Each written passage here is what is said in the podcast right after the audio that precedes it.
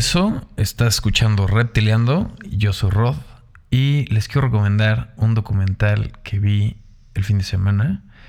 Se llama Mountain, de, es de la cineasta eh, directora australiana que se llama Jennifer Pidom. Eh, ella fue nominada a un premio BAFTA en 2015 por un documental que se llamaba Sherpa. Eh, pues Mountain habla del alpinismo, de la escalada, del montañismo en todas sus vertientes. Eh, empieza con una frase eh, increíble que dice así, aquellos que toman por locos a los que bailan es porque no oyen la música. Y vaya que esto se refleja en muchas cosas, ¿no? O sea, no solo este es el sentido que le da a cada quien, ¿no? El, ver a alguien totalmente fuera de, algo que uno no haría, lo discrimina o lo juzga por eh, loco o inadaptado o cualquier otra cosa, ¿no? Que algún tema de justificación porque esa persona, o sea, o, uno no lo haría. Pero en realidad, pues esto nos, esto nos causa siempre mucho conflicto, ¿no? Es en, algún momento también eh, leí y creo que lo expliqué en alguno de los primeros capítulos de esta parte de, igual de una fiesta, una boda y esto donde las primeras personas que se paran a bailar son los que son más juzgados o los o sea, o a los que se ponen en ese en ese papel. En este caso también los los los locos que, em, se desinhiben con, cuando sienten la música o el artista cuando se expresa de cierta forma o el que se viste y se peina de alguna forma o el que habla y, también eh, llega incluso a, a sacar de sus casillas a alguien, ¿no? También. Pues de eso se trata al final. Me parece que, que una de las cosas que, que vale más la pena es, es la autenticidad y no, no por aprobación de nadie, sino por el simple hecho de sentirlo y hacerlo. Esto es como, como una explicación que alguna vez escuché también de, de un chef que decía que no puede ser el mejor chef de risotto si a ti no te gusta el risotto, ¿no? O sea, tienes que encontrar qué es lo que te gusta y que realmente lo vas a probar. Si eres un chef que le gusta y le encanta el chocolate, seguramente vas a encontrar ese nicho de mercado en el que vas a poder hacer un chocolate o un dulce espectacular. En cambio, si odias el chocolate y te pones a hacer chocolates porque la gente lo va a comprar, es una muy mala razón para hacerlo, ¿no? Eh, digo, no lo digo como un consejo, sino lo digo como un, nada más un comentario. Y también hay otra palabra, hay otra frase de Quincy Jones, que si no lo conocen, eh, googleenlo. Eh, Quincy Jones, eh, un reconocido músico, eh, productor. él, fue uno de los productores de los discos más importantes de Michael Jackson y de muchísimos artistas eh, relacionado con el RB, el jazz, eh, fusionó incluso hip hop, ha sido mentor de Oprah, de Will Smith, de muchísimos artistas. E incluso hay un documental en Netflix, eh, vale la pena verlo, que es un personaje increíble. Pero bueno, Quincy Jones tiene una frase que dice, Dios saldrá del cuarto caminando cuando te escuche pensar en dinero. Es así está traducido. Pero bueno, en realidad todos sabemos a qué se refiere con esto. al pensar realmente que, el dinero sea la primera opción o tu primer eh, tu primer palabra para una acción, eh, me parece que personalmente que no, no realmente no estás enamorado de lo que estás haciendo. O lo estás haciendo por las razones equivocadas. eh, quizás a lo mejor en, en carreras este, más de negocios, quizás sí deba ser una de tus principales palabras, eh, si así lo quieres ver, pero me parece que en las carreras artísticas no, eso no es el, el concepto reactor para arrancar tu propósito. Entonces, pues tal cual, así, así, es la, así fue la vida de Quincy Jones. Y lo puedes ver que realmente él se esforzó y siempre estuvo, o sea, la primera palabra que estuvo en su cabeza fue música y no dinero. Y yo creo que de muchos otros grandes también, esa parte de conectar o creatividad o música o arte en relación con la forma de expresarse eh, o compartir esta necesidad tan fuerte de compartir hace que quizás las demás, eh, la, rama del dinero y otras cosas en beneficio lleguen. Pero bueno, al final continuamos platicando de, este espectacular eh, documental y para regresar al tema, se caracteriza este, por dos cosas. La parte fotográfica, eh, obviamente de piezas eh, claves de, montaña y, montañistas y todos estos deportistas que practican eh, el deporte de alto riesgo y alto, rendimiento, pero de una forma muy gráfica. se te hace sentir muy chico en, viendo estas imágenes bastante fuera del alcance del ojo humano, ¿no? Que se, ven perspectivas de lo diminuto que somos con estos monumentos, ¿no? De, las montañas. Y también la composición eh, sonora de este documental está hecha por la ópera de, de Australia. Entonces, juntando esta pues cinemática de visualmente y de musicalmente la narrativa es espectacular. La verdad es que sí se lo recomiendo más si les gusta también eh, o están interesados también algo de este deporte pues les va a gustar todavía mucho más.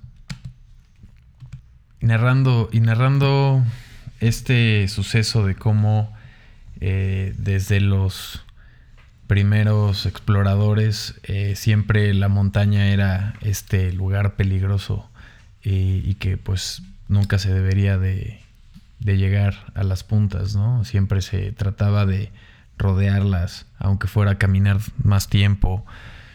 Y, con el paso del tiempo se fueron aventurando primeros exploradores en, en tratar de escalar esa cima y pues te habla muchísimo de, este entre ego y, y pues conexión humana de, querer más que encontrar algo, es encontrarnos a nosotros mismos, ¿no? Entonces, pues la verdad es que sí está muy bien eh, narrado y documentado. Mm, lo sentí, no lo sentí muy largo, quizás la narrativa y de las imágenes y la música te llevan bastante bien. Es, es un documental con muy poco de este, muy poca narrativa, muy visual. Así que si están preparados para algo así, pues sí, eh, se los recomiendo. Si están buscando un documental un poquito más de narrativa o historia, sí, búsquense otra cosa. Bueno, de ahí les eh, prometo ya no eh, compartir tan seguido documentales de montañismo, pero últimamente por alguna razón he estado viéndolos. Y la verdad han estado muy buenos, entonces por lo mismo se los comparto.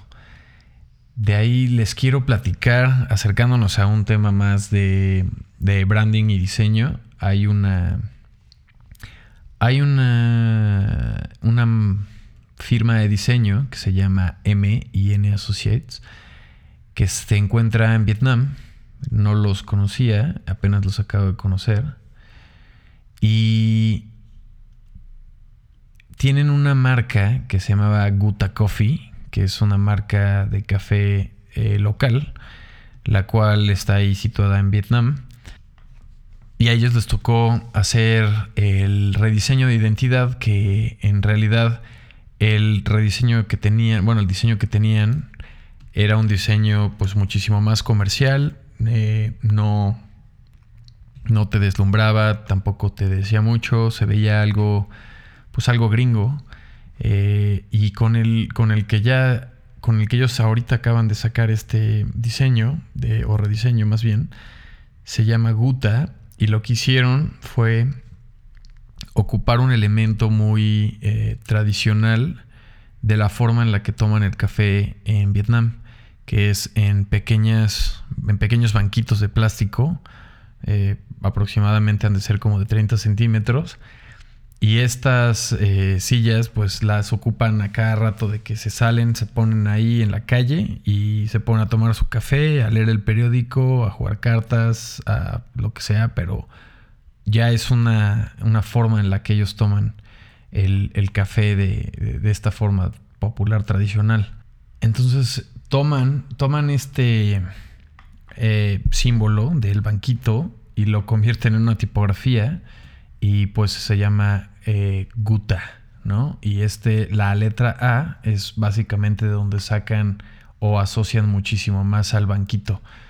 Eh, crean obviamente todos los caracteres de esta tipografía para que tengan estas tipografías vietnamíes y aparte también tenga los caracteres eh, normales y de ahí se basan en una paleta de color de pues del, gobierno de, Vietnam eh, que es muy icónico y es eh, se traduce a friend of every worker, ¿no? Entonces ellos traducen esto a hacerlo algo bastante local, eh, tomando estos colores muy, digamos, pues del gobierno o de, de la ciudad, que son el azul y el amarillo, y se apropian de estos colores junto con eh, el representar, porque Guta eh, significa nuestro estilo. Entonces es una forma muy tradicional eh, en, pues, socialmente en Vietnam tomar el café de esa forma, ¿no? con estos banquitos. Y de ahí trabajan en una visualización de una forma que se adapta todavía más al, acto de, cómo toman su café, que es la tradición de ir, pasar en la mañana por un café, sentarte en tu banquito de plástico en la calle y platicar, ver, este, ver las noticias en el periódico, y entonces asocian esta forma tradicional de cómo lo toman a eh, buscar todas las ilustraciones con un halftone el efecto de impresión que tiene el periódico, esos eh, puntos que se ven. De esta forma lo, lo, adapta la marca para poder visualizar pues todos los comerciales, ¿no? O sea, o por lo menos la propaganda y la fotografía se traduce de esa forma siempre toda encima del banquito, que sería la letra A. Entonces, bueno, pues la verdad es que está muy interesante la forma en la que concibieron esta identidad. No me parece, me parece bastante buena, eh, asociándose de algo muy, muy identificable para esa sociedad. Y le ponen a la tipografía de, de nombre, le ponen Fonta, como Guta, pero a esta le ponen Fonta. Eh, la tipografía está, está genial, la verdad sí tiene una presencia muy fuerte. Y luego se basan también, la silla esta de plástico tiene un circulito en medio como para poder meter los dedos y agarrar el banco. Bueno, pues varios bancos tienen esto. Y de ahí sacaron una idea como para también metérsela a la estantería y a otras cosas como parte de la comunicación. Entonces ahí, ahí lo, lo utilizan como más como un despachador a donde pueden meter todos sus productos y también crearon una serie de iconos, estos iconos muy vectoriales eh, con unas formas bastante curvas, pero también le meten este halftone eh, toque de alguna forma para que se relacione con la forma de ilustración que van a, que van a meter. Y, de ahí, bueno, pues ya lo, lo, adentran un poquito más con una tendencia de uniformes, eh, y con esto todo, con estos colores. La parte de. La parte de, cómo se ven, o sea, cómo se ve todo el proyecto, me parece algo muy bueno. Eh, lo único que me causa conflicto es a la hora de que ya veo el, la tienda física, a la hora que ponen el letrero, eh, me recuerda muchísimo a Blockbuster por, porque son exactamente los mismos colores. Siento que esa parte, pues faltó, no sé, como que darle ese toque que le, que le, daba, le estaban dando a todo, ¿no? Pero está increíble el proyecto. Estaré subiendo fotografías de todo esto y el link del, documental y voy a subir también esta, todas estas fotografías de la identidad y también pues para que, que, conozcan al estudio. El estudio es un estudio vietnamí de la misma ciudad de donde crearon esta cafetería hay más de 60 cafeterías de estas, entonces es una de las más populares. Me parece, creo que es la segunda cafetería más popular de, Vietnam. Y pues en general quedó muy bueno el proyecto, entonces me gustaría compartirlo. Eh, si tienen alguna pregunta, sugerencia, ya saben, eh, pueden estar mandando correo a rodsarain.gmail.com. También si me quieren seguir ayudando a que pueda estar eh, trabajando en compartirles información que voy encontrando durante la semana, por favor eh, sigan el podcast, compártanlo en sus redes y también eh, pueden calificarlo en Apple Podcast. Esto ayuda muchísimo a que yo esté dándole seguimiento y pues es una aportación muy fuerte para mí. Entonces los espero en el siguiente episodio. Y recuerden, el podcast aún no ha salido públicamente eh, por temas que me he estado resolviendo. Eh, algunos detalles del podcast, grabaciones, tiempos. O sea, me estoy, me estoy acostumbrando a este ritmo. Y también estoy viendo algunos cambios que me gustaría hacer. Entonces, el podcast, el primero que va a salir públicamente, eh, o más bien ya es público, pero más bien que lo voy a estar anunciando yo también, será el número 10 y ese viene con una sorpresa, o más bien con una entrevista sorpresa. Entonces estén muy atentos, por favor compártanlo y cualquier duda o sugerencia no duden en escribirme. Me va a servir muchísimo que, me, que sigan apoyando el podcast. Gracias, los veo en el próximo episodio. Adiós.